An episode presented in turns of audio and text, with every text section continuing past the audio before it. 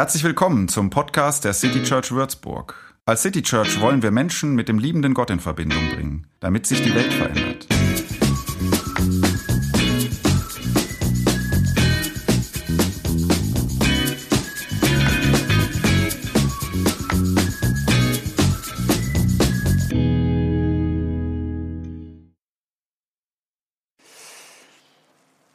Erinnerst du dich, dass du als Kind, wenn du Angst hattest, ich weiß nicht, ob das alle Kinder tun, aber ich glaube viele, also zum Beispiel Angst im Dunkeln, dass du dann angefangen hast zu singen. Vielleicht machst du das sogar heute noch als Erwachsene oder Erwachsener. Anfangen zu singen, wenn die Angst einen beschleicht. Vielleicht bist du ein Mensch, der in der letzten Zeit äh, Dunkles erlebt hat.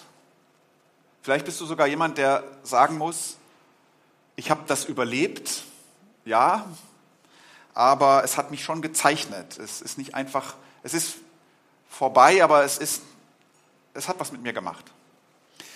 Auf jeden Fall bist du aber ein Mensch, der in der letzten Zeit gehört hat, dass Menschen Dunkles erleben gerade. Ähm, Du hast gehört von Gewalt, von Leid und von Angst. Und du hast also mindestens, denke ich, mitgelitten mit anderen. So, und dann tut ein Lied gut. Singen oder Musik. Ähm, ich lese euch jetzt eins vor, gedichtet von Menschen, die etwas durchgemacht haben, überlebt haben, die jetzt aber wieder in Schwierigkeiten stecken und hoffen. Das ist der Psalm 126. Wir haben ihn auch letzten Sonntag vorgelesen und ich mache das jetzt noch einmal. Ein wunderschönes Lied. Wir waren wie in einem Traum, als der Herr das Schicksal Zions zum Guten wendete. Da füllte Lachen unseren Mund und Jubel löste unsere Zunge. Da sagte man unter den Völkern, der Herr hat Großes an ihnen getan. Ja, der Herr hat Großes an uns getan. Wir waren in einem Freudentaumel. Herr, wende unser Schicksal zum Guten. So wie du die Bäche in der Wüste füllst nach langer Trockenzeit. Wer unter Tränen mit der Saat beginnt, wird unter Jubel die Ernte einbringen. Noch geht er, geht weinend aufs Feld, wenn er den Beutel zur Aussaat trägt dann kommt er, kommt jubelnd zurück, wenn er seine Gaben nach Hause trägt. Nach Hause trägt. Garben, ne? also nicht Gaben, Garben, die, die Weizengarben.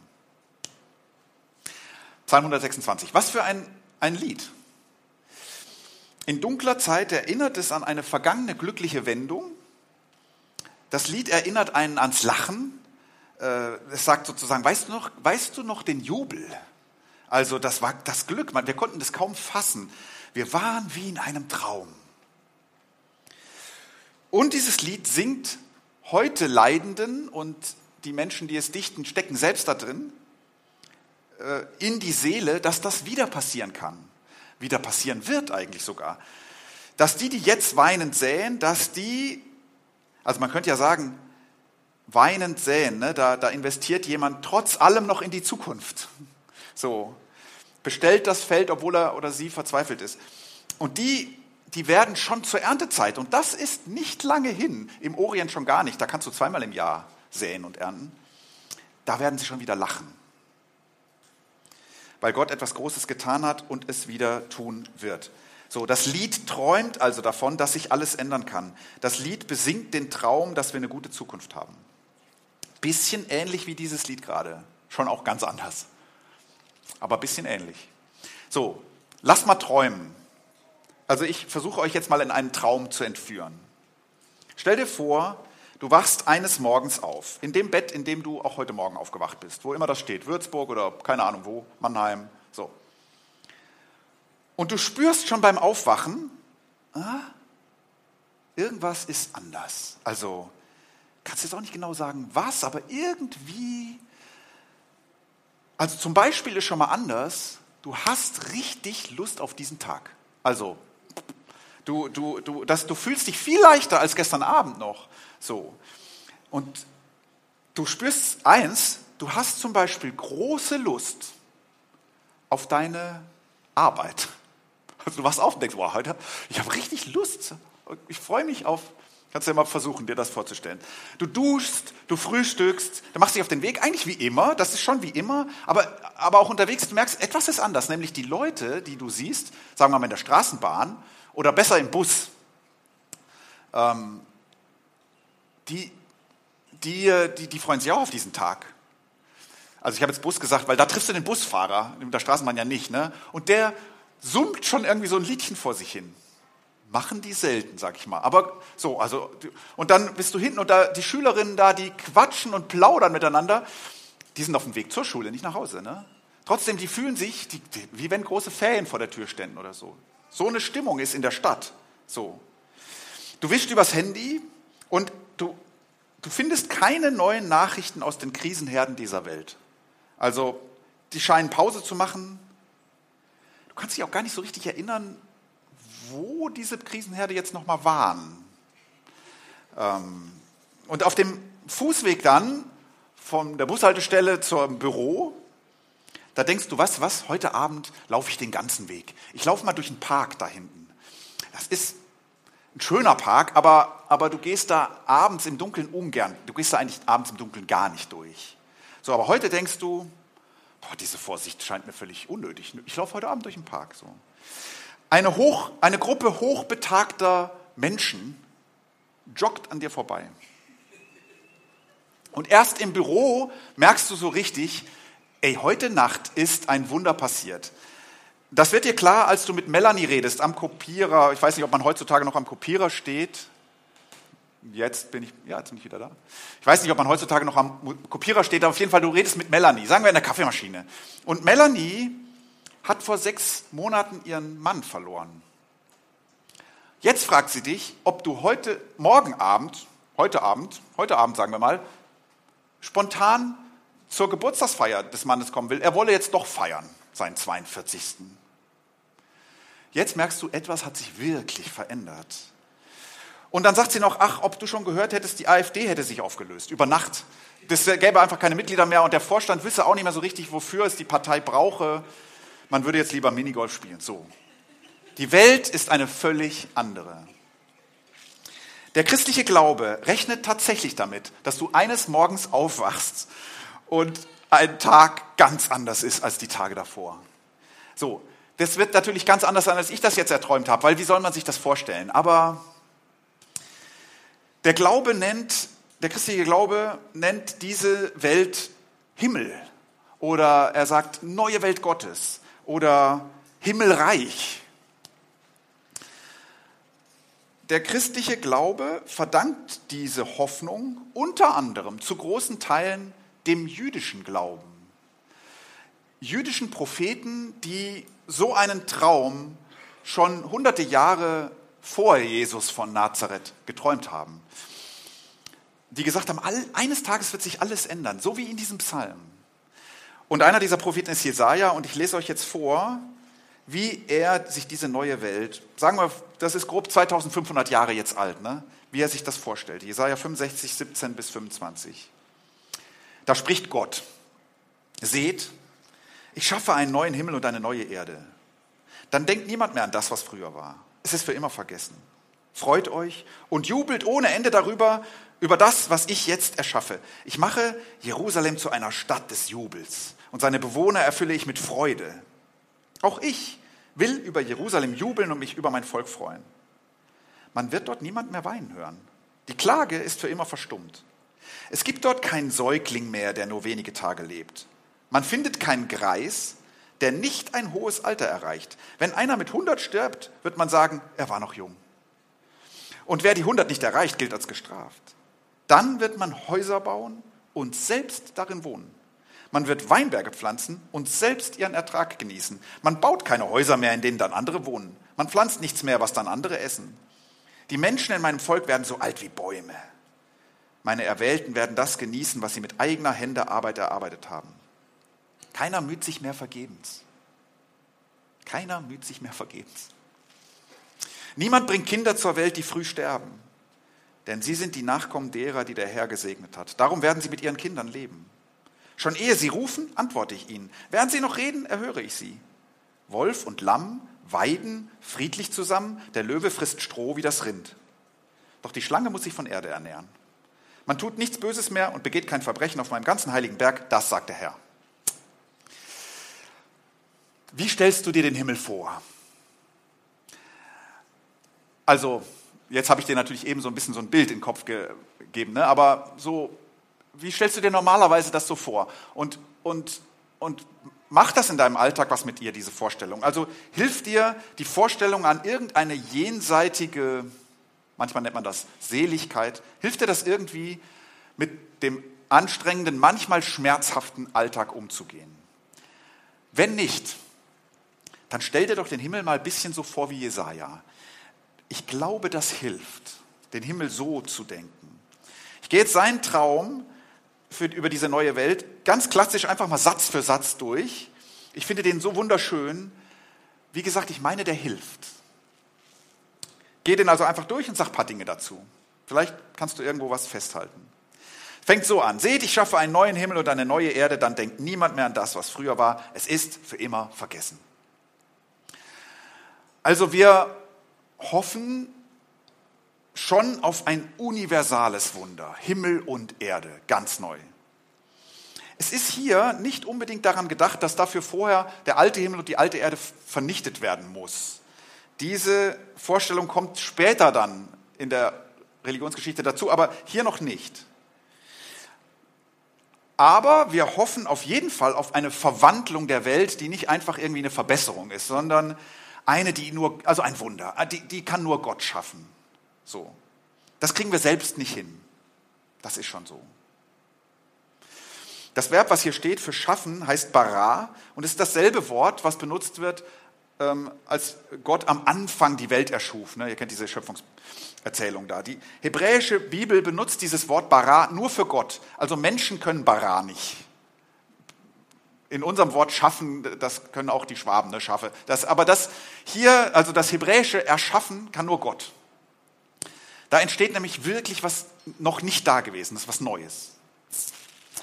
Kennt ihr dieses Lied, ähm, das der Löwe im, Band, im ersten Band von der Narnia-Chroniken singt? Also das Lied könnt ihr nicht kennen, aber kennt ihr diese, diese Geschichte? Also wer, wer hat äh, Narnia gelesen, alle Chroniken? Hier mal so.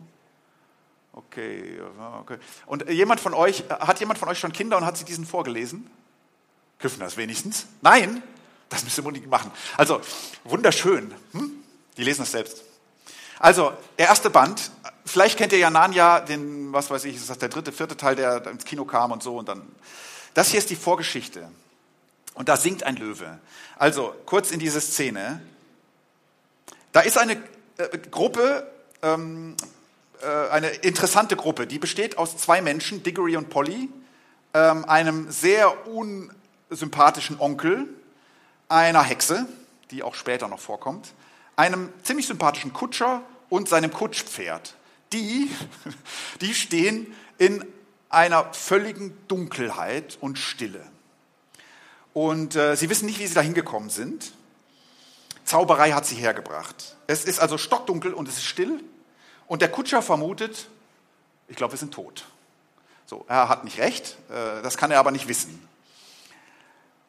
Und dann erklingt ein Lied. Sie hören ein Lied in dieser Dunkelheit. Und mit dem Lied erscheinen plötzlich Sterne. Und dann schwillt das Lied an und mit dem Anschwellen dieses Liedes, es wird immer majestätischer, geht am Horizont eine Sonne auf. Und im Licht dieser Sonne sehen Sie jetzt, dass da ein Löwe über die Fläche läuft und dass der singt. Ein singender Löwe. Und Sie begreifen so allmählich, es ist sein Gesang, der diese Welt ins Leben ruft hier gerade. Hier wird gerade eine Welt erschaffen. Diese Welt heißt später Narnia. Und die Idee des Autors C.S. Lewis, zu sagen, ein Lied ist es, das die Welt erschafft, das finde ich einen sehr schönen Gedanken. Deswegen habe ich die Predigt das erste Lied genannt. Ein Lied erschafft eine neue Welt. Denn ich finde, das kennen wir aus unserer Welt, dass Musik etwas aufweckt, was vorher nicht da war. Freude zum Beispiel. Oder dass Musik manchmal die Macht hat, etwas vergessen zu lassen, was vorher da war, Kummer zum Beispiel. Und ähm, in, dieser, in diesem ersten ist es, ein, ist es ein Lied, was eine neue Welt entstehen lässt. Wir glauben, dass Gott eines Tages nochmal ein erstes Lied singt und dass eine neue Welt ins Leben gerufen wird. Nicht jetzt im fantastischen Sinne wie bei Narnia, aber nicht weniger wundersam. Und manchmal sind die fantastischen Kindergeschichten näher an dem dran, was, was Wirklichkeit ist, als wir meinen. Ich lese weiter. Freut euch und jubelt ohne Ende über das, was ich jetzt erschaffe. Ich mache Jerusalem zu einer Stadt des Jubels und seine Bewohner erfülle ich mit Freude. Auch ich will über Jerusalem jubeln und mich über mein Volk freuen. Ich sage mal so, Jesaja denkt einfach an seine Stadt, Jerusalem. Er denkt an seine Leute. Also an Menschen, die er mit Namen kennt. Vielleicht denkt er an seine Nachbarn, äh, an die Leute, die du aus der Lokalzeitung kennst, an die Leute aus der Straßenbahn, dem Bus. Also du darfst einfach mal an deine Stadt denken, wo auch immer das ist. Würzburg hier, manche Rimpa, Höchberg, was, oder wo du eben wohnst. Denk mal an deine Stadt, deine Nachbarn, deine Leute. Sie wird eine Stadt des Jubels sein. Rüsselsheim wird eine Stadt des Jubels sein. In deiner Straße, wie auch immer die heißt, da werden die Bewohner am Abend dieses ersten Tages ein Straßen, ein spontanes Straßenfest feiern. Du kannst nicht hin, weil du bist eingeladen zum 42. von Melanies Mann. Und diese neue Welt Gottes wird eine sein, in der nicht nur die Menschen irgendwie merken, boah, ist das Leben leicht, sondern Gott merkt, boah, ist das Leben leicht. Also Gott freut sich hier auch, der jubelt auch. Hast du schon mal so gedacht, dass Gott einer ist, der dann endlich wieder lachen kann, es also jetzt nicht so gut kann.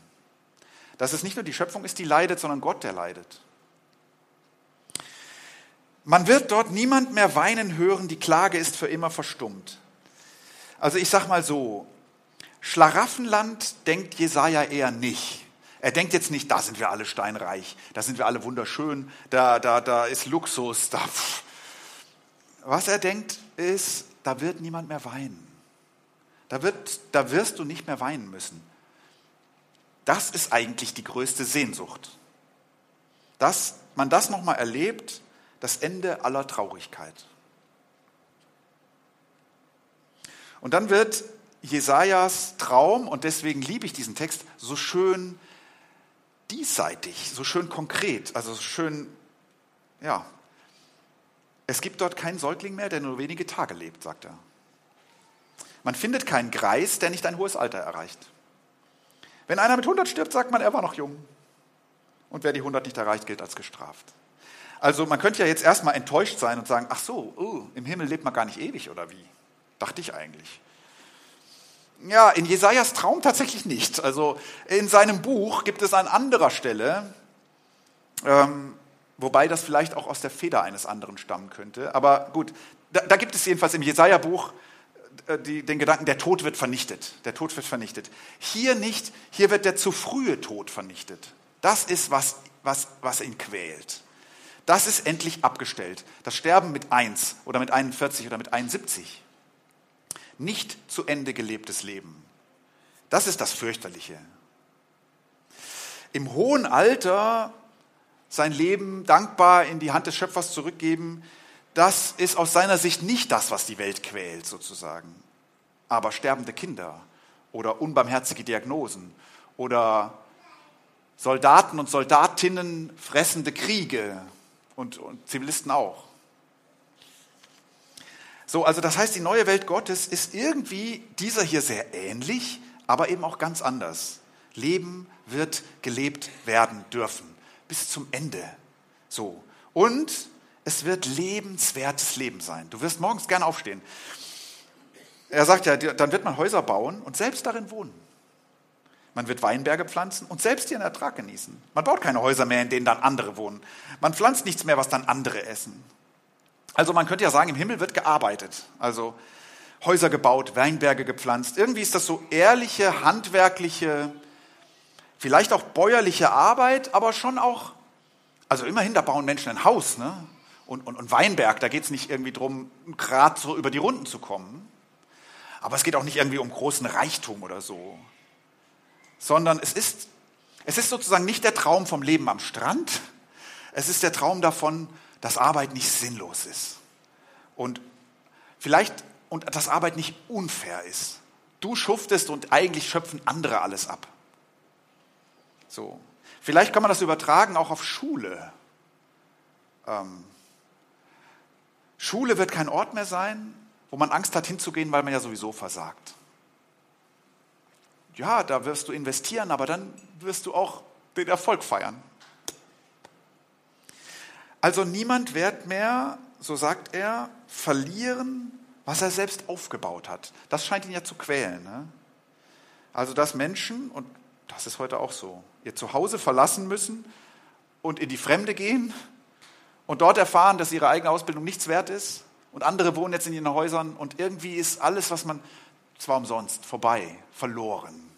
Sagt, nein, das wird nicht mehr passieren. Ich übertrage es jetzt mal. Im Himmel wird die, die eine gute Idee hat, nicht erleben müssen, dass andere den Erfolg dafür einstreichen. Oder der, der sich aufreibt, es wird vorbei sein, dass sich einer aufreibt und der andere auf Kosten von dem, der sich aufreibt, krank feiert. Oder Systeme werden nicht mehr krank sein, wo man ja drin krank werden muss. So. Es wird auch nicht mehr so einfach sein oder gar nicht mehr möglich, dass man sich mit Lügen an der Spitze halten kann. Es ist irgendwie eine Welt von Wertschätzung, von Chance, von fruchtbarem Boden. Da pflanze ich was ein und dann an und dann kann ich es genießen. So. Vielleicht ist es auch eine Welt des zufriedenen Feierabendbieres, wo man erschöpft ist von der harten Arbeit. Von, eine Welt von Freude am Lernen, eine Welt von neidloser Bewunderung der Kunst oder irgendwie so. Zuerst habe ich gedacht, ich glaube, das ist einfach eine faire Welt. Das wird eine faire Welt sein. Aber ich glaube, das ist zu wenig. Er betont ja dieses beides, hohes Alter und erfüllende Arbeit. Da macht der Text ein dickes Ausrufezeichen. Er wiederholt das nämlich nochmal. Ich lese jetzt weiter. Die Menschen in meinem Volk werden so alt wie Bäume. Meine Erwählten werden das genießen, was sie mit eigenen Händen erarbeitet haben. Keiner müht sich mehr vergebens. Schüler und Lehrerinnen mühen sich nicht mehr vergebens. Arbeitslose mühen sich nicht mehr vergebens. Ein Manager müht sich nicht mehr vergebens. Der Himmel ist irgendwie eine erlöste Alltagswelt. Mir gefällt das viel besser als das mit der Harfe und den Wolken. Aber das ist nicht einfach nur eine faire Welt. Im Grunde ist das Frieden, was er hier beschreibt. Frieden. Alle Gründe für Angst vor anderen, vor dem eigenen Versagen, auch vor Unglück, das dich aus dem Leben reißt, das ist abgeschaltet. Frieden. Nicht Schlaraffenland, aber Frieden. Und dann sagt er es nochmal, niemand bringt Kinder zur Welt, die früh sterben, denn sie sind Nachkommen derer, die der Herr gesegnet hat. Darum werden sie mit ihren Kindern leben.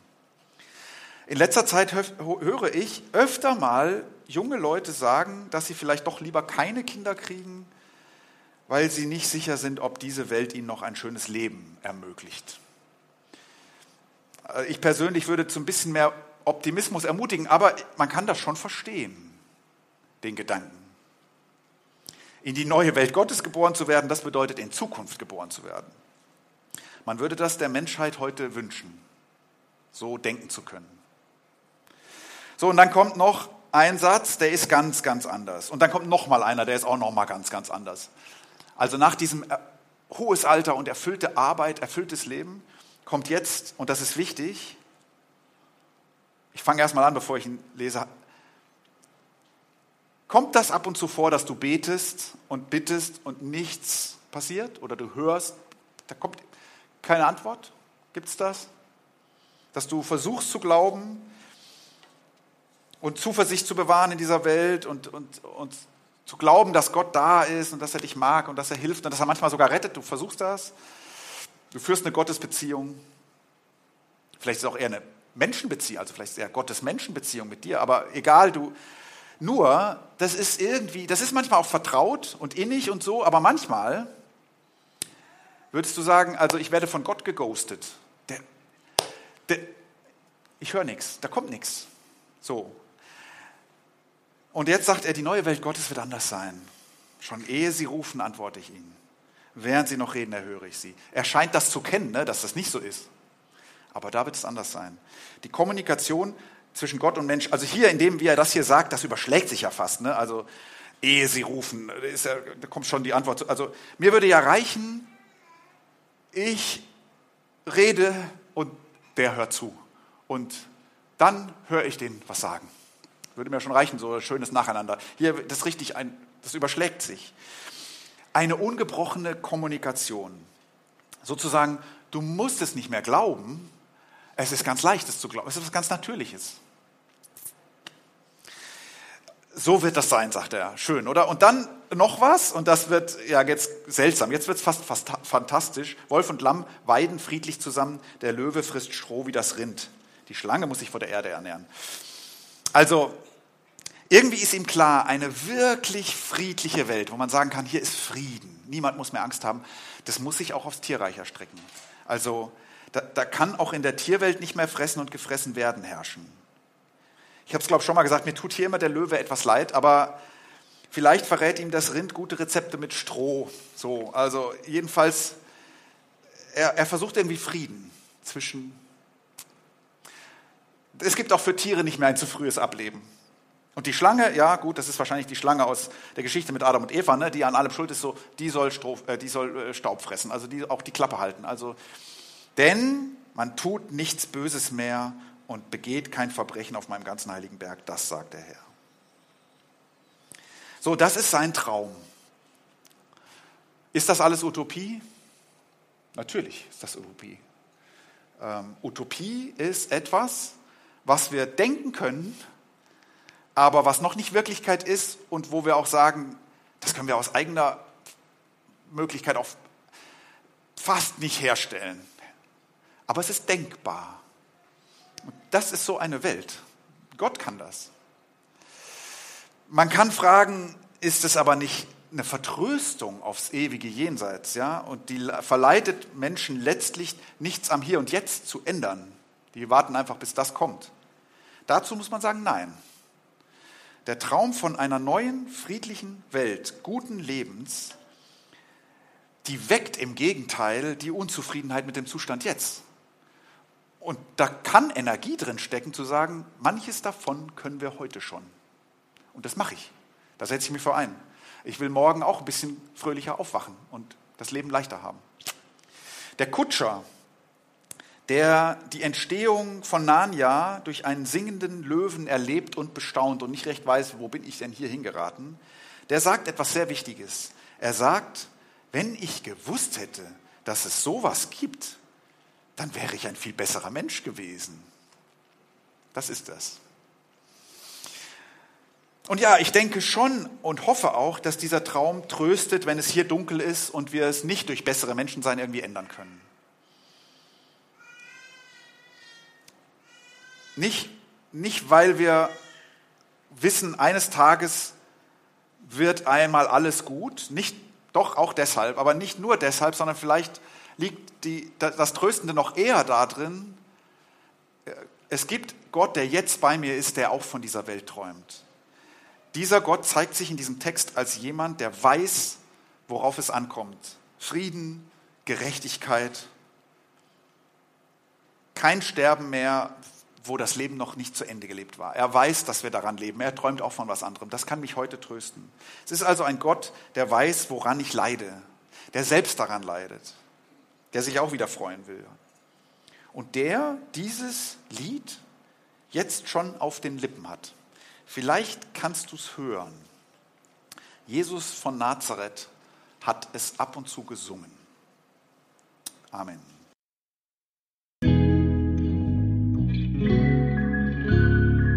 Mehr Infos zu dem, wer wir sind und was wir machen, kannst du unter citychurch.de nachlesen. Wenn du uns unterstützen willst, und wir brauchen Unterstützung, findest du Informationen dazu in den Show Notes oder unter citychurch.de-spenden. Vielen Dank und bis zum nächsten Mal.